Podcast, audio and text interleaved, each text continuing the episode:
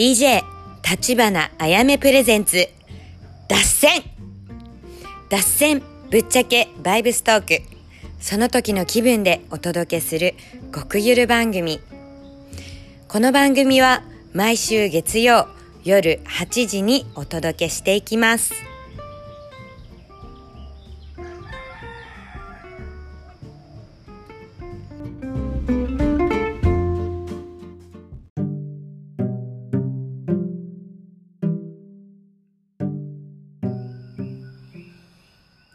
アロハハワイ島から立花あやめです。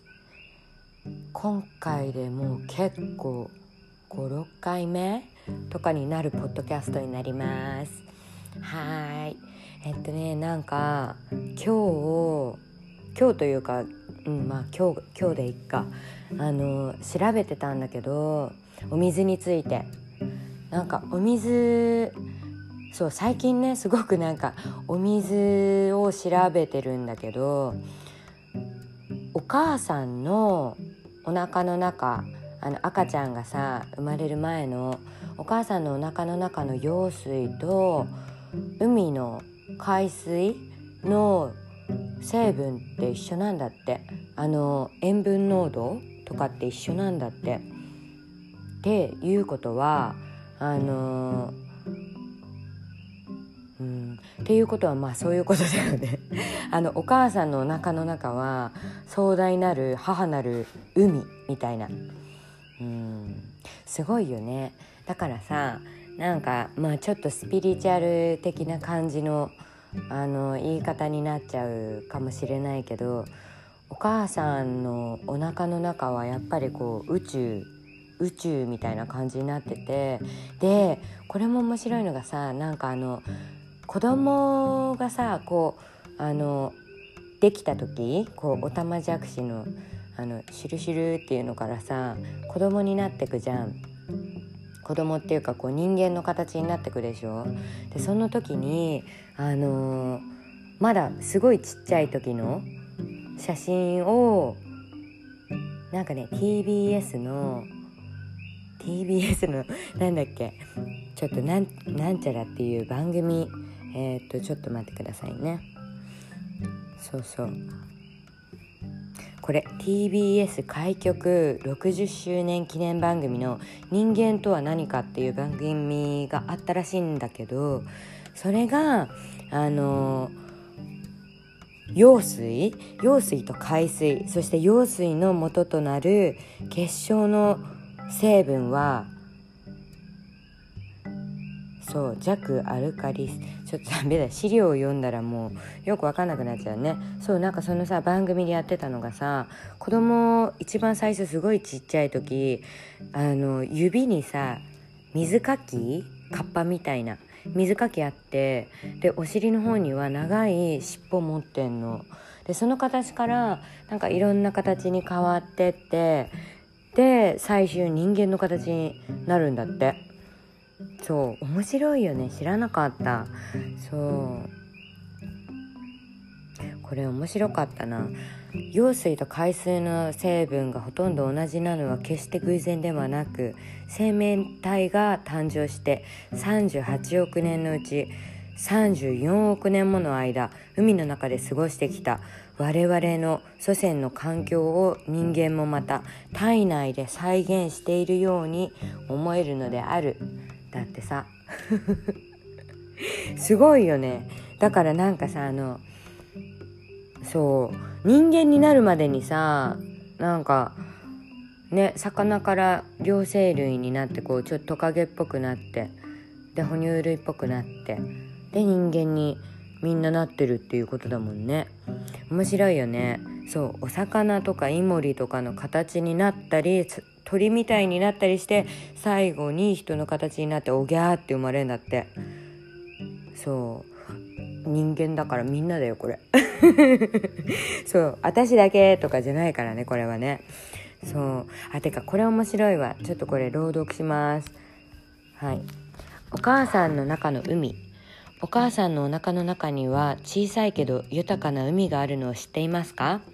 それは用水というものですお父さんとお母さんの命が結びついて小さな一つの細胞として生まれた私たちはその温かな用水の中で300日近くを過ごします細胞は分裂しお魚やイモリのような形になったり鳥みたいな形になったりして最後に人の形になって「あんにゃー!」と生まれます用水は薄い塩水です用水は薄い塩水です。塩分濃度は約1%それは海の中で脊髄動物が生まれた時の海の塩分濃度と同じなのだそうです。海にゆったりと浮かんでいると不思議に心が落ち着いたり懐かしい気持ちになるのはお母さんのお腹の中で過ごした時間を思い出してるの思い出すからなのでしょうか。もしかしたら私たちの細胞の一つ一つが生まれた場所を覚えているからなのかもしれません。うん。そう。でこの続きね。病気になったら海へ。私たちの体の中にある水も羊水と同じくらいの塩分を含んでいますし体を作っている成分はみんな海に含まれています。そうここ重要。体を作っている成分はみんな海に含まれています。それは海が私たちのお母さんだからです。お医者さんやお薬がなかった時代すんごい昔の時代人々は病気を治しに海に行きました。海水浴海水浴ってねそうみんな言ってる海水浴だよ。海水浴は今では楽しい夏の遊びですが元は世界各地で行われていた治療法です。へえすごいよね。治療法です。私たちの国でも昔は塩編みや塩湯治をしていました。海は体の中の汚れをきれいにしてくれる。そのことを昔の人はちゃんと知っていて上手に利用していたそうです。だってさすごいよね。これそう昨日ふとさネットでなんかあのあのそう調べてたの。用水と海水ってね塩分濃度一緒なんじゃないかってなんかさそうあの水中出産の話さこのあの前のポッドキャストでちょっとしたじゃん。でその水中出産の時に体内の羊水体内と同じ塩分濃度にしとくと赤ちゃんがこうスルスルスルっとうまく出てくるよあの痛くなくびっくりしない状態でね出てこれるっていうのをさそう聞いてたからあれって思って。でそう昨日調べてたのあの羊水の塩分濃度について。ねそしたらまさかのさやっぱドンピシャで一緒だったからさ。すごいよね。まあそういうことだよ。だから今はなんかあの今の時代だとさお薬飲んだりお医者さんに見てもらったりってするじゃん。ね、それで病気を治す方向性にあるじゃん。目に見える形の病気を目に見える形で治す感じ。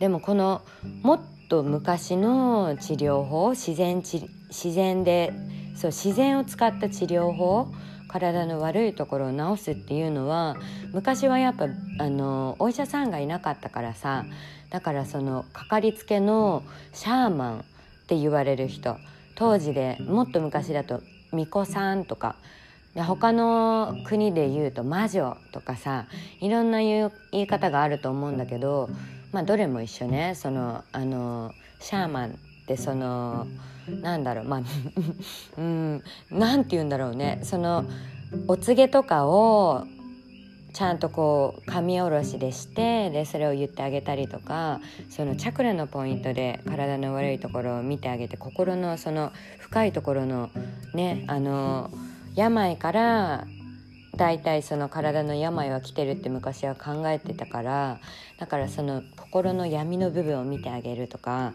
そうでその後にあの生活習慣こうやって改善したらいいよっていうアドバイスをしたりしてんのが土地土地のシャーマンの人たちの役目だったりしたんだって。あと占いとか。そうそういうので体全般を見てたらしいの。でもこのあの海水浴で体の病を治すっていうのもとても理にかなってると思っていてシャスター？アメリカのあそここれ私の 脱線します。そうこれ私の話なんだけどアメリカをロードトリップしてた時にシャスタマウンテンっていうところカリフォルニアのさ最北端オレゴン州の下くらいになるんだけどそこにシャスタっていう場所があってでシャスタっていう場所をあの旅してた時にメディスンレイクとかなんかそうメディスンレイクってあったんだわ。でメディスンレイクって何なんだろうってなってたらやっぱこうネイティブアメリカンネイティブインディアンの方々が当時そこで自分たちの体を癒したり治したりしてたんだって。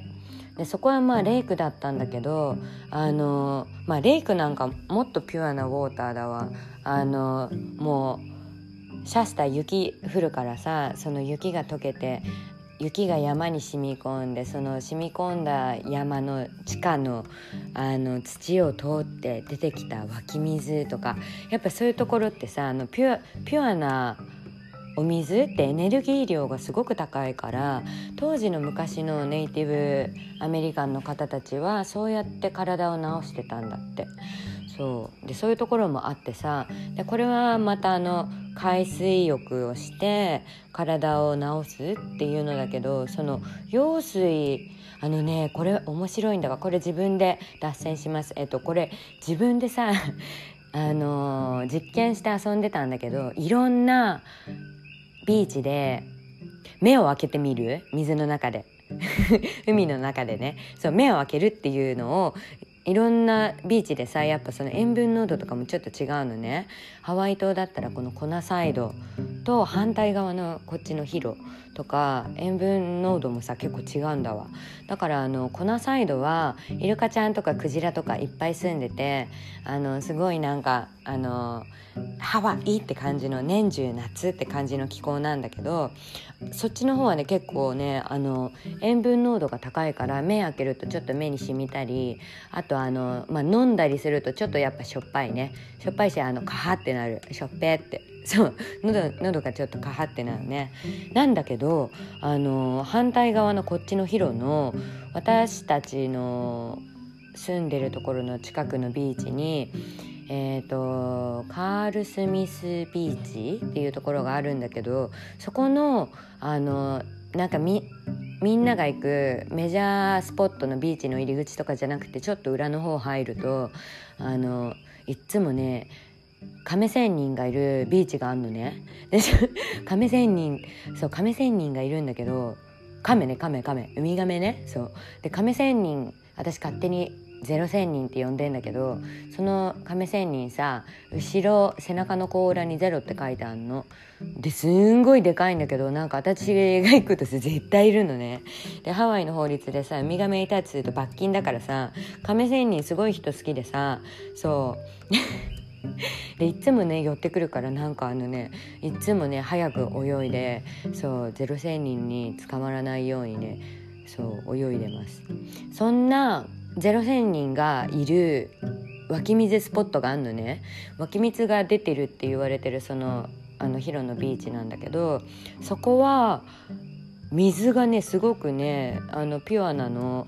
でビーチなんだけどうん、ビーチっていうかなんかちゃんと海なんだけど目開けても全然痛くないのね。そう目に全然もう全然本当に染みないので鼻入っちゃってさこの間かはって。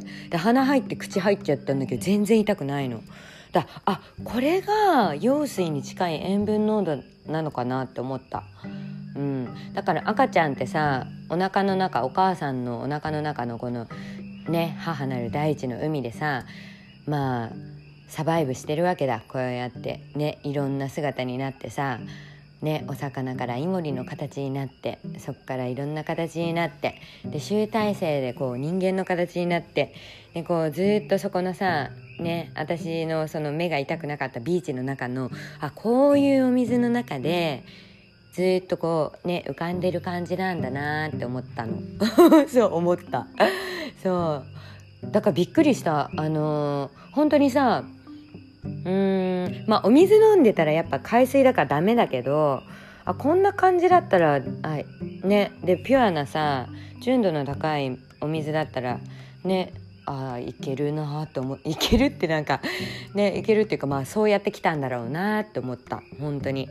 うん、であの「おんぎゃー」ってね騒ぐ時騒ぐっていうかあのさ一番のね威勢よく声を出す時はさやっぱその今まで水中生物だった私たちが初めてこう陸生物になる瞬間の産声、まあ、酸素をさ今までのあのエラ呼吸とか、ね、魚みたいな形になっちゃったりして してたからさエラ呼吸とてかエラ呼吸らしいよすごいよねあの赤ちゃんの時の途中まではエラ呼吸なんだって。であの人間の姿になってで初めて「オンギャー」って言ってからあの陸生物になるからさすごいよね。そうそうそう。だからなんかトータルで考えたら両生類みたいなね過程を経てさ人間に進化してんだね。すごいね。でこのさ人間の進化説もさ2つあって面白いなって思ってんのがさあの1つがノアの箱舟説。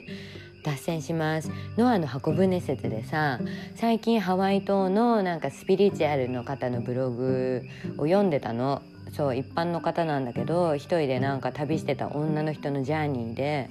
でその人はなんか結構あの目に見える目にそのスピリットが見えるタイプの女性のブログだったんだけどその人はこうあのチャネリングみたいな宇宙宇宙っていうかこのあの亡くなっちゃった人とかとあの魂魂で連あの会話ができるみたいなチャネリングもできる人のブログだったんだけどその人はハワイ島にね一人で来て女性ね一人で来てであのワイピオバリーっていう場所があるのねハワイ島に。ワイピオってあの渓谷なんだけど山と山の間に挟まれたすごくあの壮大なるジェラシック・パークみたいな感じのもうアマゾンの熱帯みたいなそうすごいねかっこいいとこあって。でそこはねあのウォーターワールドってあるじゃんあのユニバの。あれの撮影の舞台でも使われたすごいかっこいい渓谷がハワイ島にあるんですよ。でその女の人はそこに行ってそこの渓谷にいる神様スピリットとつながろうと思ってあのそうつながろうと思ってそこで瞑想してたんだって。でそしたらなんかあのつながって出てきた神様は結構あのローカルみたいな浅黒い肌をしたジモティーみたいな感じのあの体格のいい男の人だったんだって。でそのその人は古代の王様。まあもちろんあれだよ。あの生身の人間の人の話じゃないよこれはもう。そう。生 そう。その人がこうあの瞑想してつながった時のその男の人の人との会話の内容ね。でその人は古代の王様だったんだって。そのキングカメハメハが来る前のもっともっとずっと前のちょっとお茶飲みます。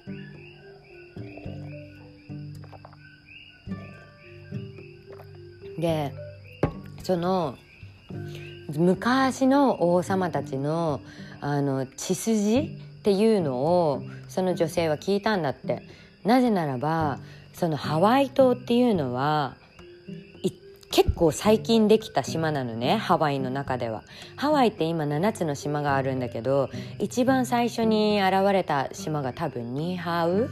ニーハウ島かな？でその後がカウアイ島。でカウアイ島の次にいてこうポンポンポンポンって7つのチャクラポイントみたいに7つの島があるんだけど全部火山がグツグツグツってボーンってやって作ってった火山が作ってった島なのねだからここのハワイビッグアイランドハワイ島はわりかし最近できたと言われてる新しい島なの。で最近またハワイ島の下に新しい島ができてきてるらしくって。そうあの海底の中からグツグツグツグツさ少しずつ蓄積してあの何年後になるか分かんないけど次ハワイビッグアイランドの下に新しい島ができるんだって。すごいよね。そうあ脱線しちゃった。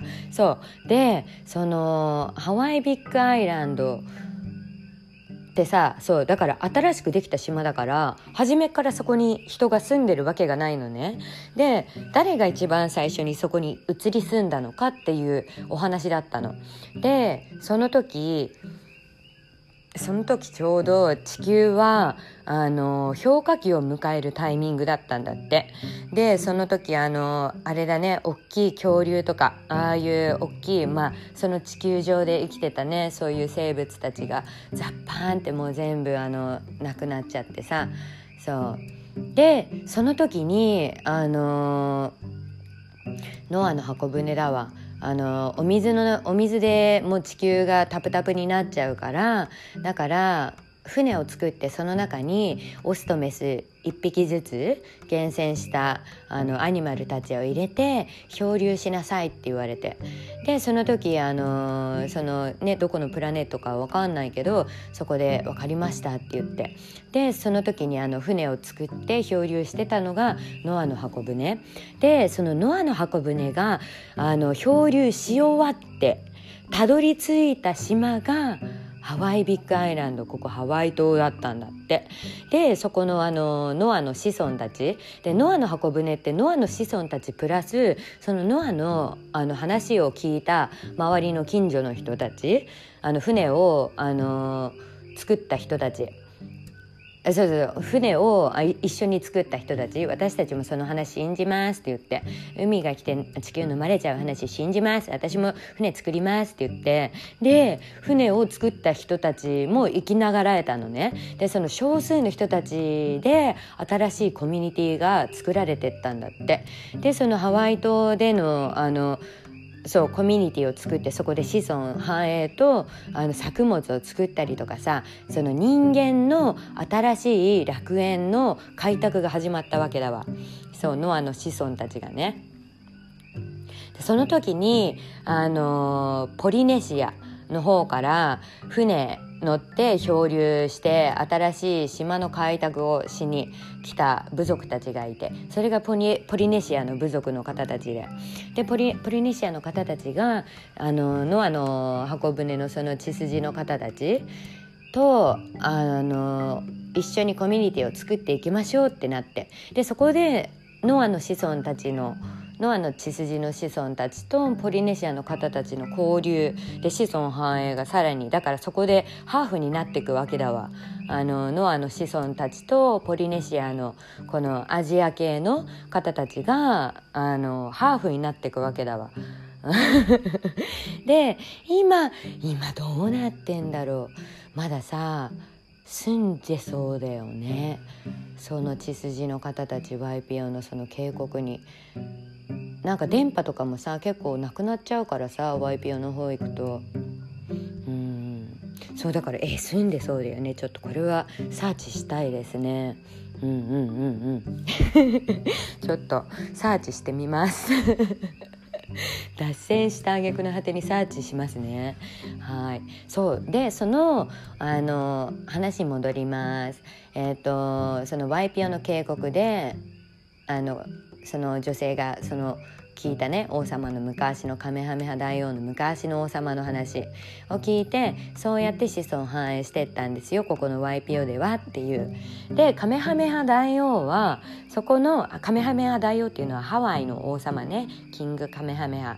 でカメハメハ大王はその時えっとね生まれがノースコハラっていうハワイ島の北の方なんだけどその後にワイピオっていうところで幼少期から、あのー、育ったんだってでワイピオっていうのはあのー、その当時の戦争では一番もう勝てる場所って言われてた戦いの警告の場でもあったんだって。だからなんかねすごい本当にエネルギー超強いのね。もう私たまに負けそうになっちゃうくらいエネルギーエネルギーがすんごい強いんだけどすごい強いエネルギーが好きなあのー、ね体育会系の方たちはねすごい好みます。そこの場所特に男性のあのー、ねメラメラ系の人たちはそこすごい好きだね。うん。本当になんかあのソルジャーって感じのなんかエネルギー。そう。でもそこはなぜ戦いで勝てるかというと戦争でさあのカヌーとかに乗ってさ昔はまだあのこんな今みたいな軍隊じゃないからさカヌーに乗って人たちがあの他の部族たちが攻めてきたんだって。カヌーと弓矢とさあの槍とか持ってさ昔の人たちは。でなんか島取るぞって来たんだけどその当時のそこのワイピオの渓谷は谷になってるからもうあの海から攻めてきてでも谷になっててで三角地帯だからもう山山山で相手はこの中の渓谷を通ってしか攻めていけないのねそのハワイにそこが戦場になったら。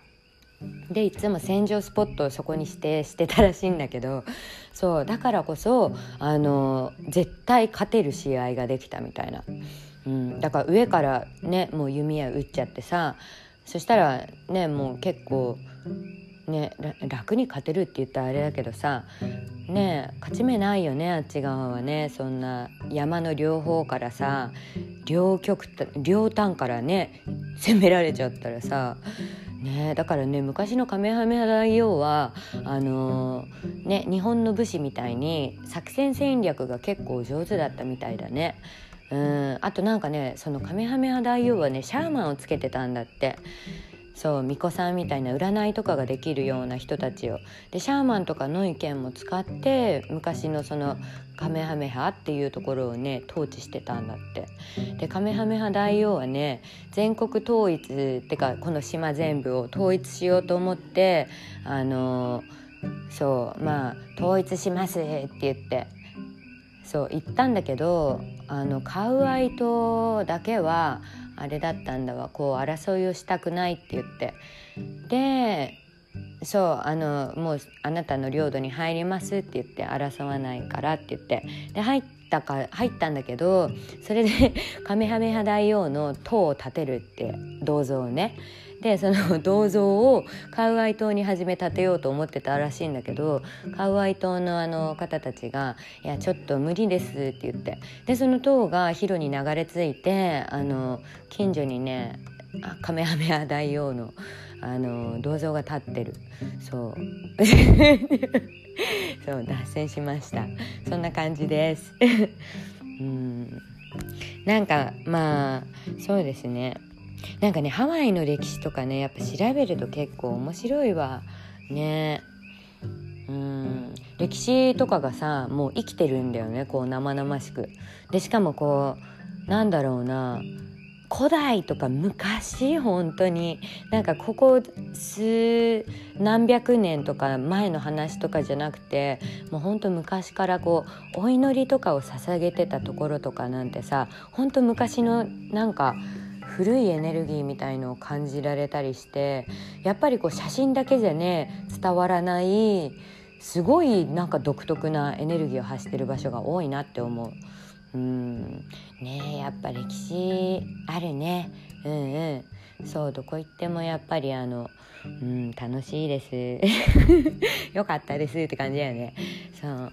じゃあ今日はそうだねお水の話から用水の話から海水の話からここまで脱線してカメハメハ大王の話までたどり着きました。はい。たどり着きましたね。うん。なんかさすごいよね。だからあの鼻うがいとかさちょっと塩を入れて塩ってあのピュアのちゃんとねでその塩分濃度をさその羊水くらいにしたらさ痛くないんだって。鼻うがいとか目うがいとかさ。だからなんかあのねどこどこの塩屋さんだったっけな？なんかその塩屋さんが日本にあるみたいなんだけどえー、っとねえー、千なんて読むの？これ。泉州岸和田？